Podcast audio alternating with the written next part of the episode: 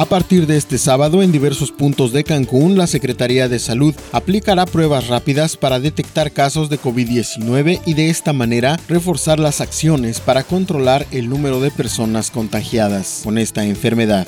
Con la intención de proteger la salud y la seguridad tanto de habitantes como de visitantes, autoridades de los tres niveles de gobierno dieron el banderazo de salida del programa Vacaciones Seguras en Quintana Roo. Toda la información completa a través del portal www.lucesdelsiglo.com.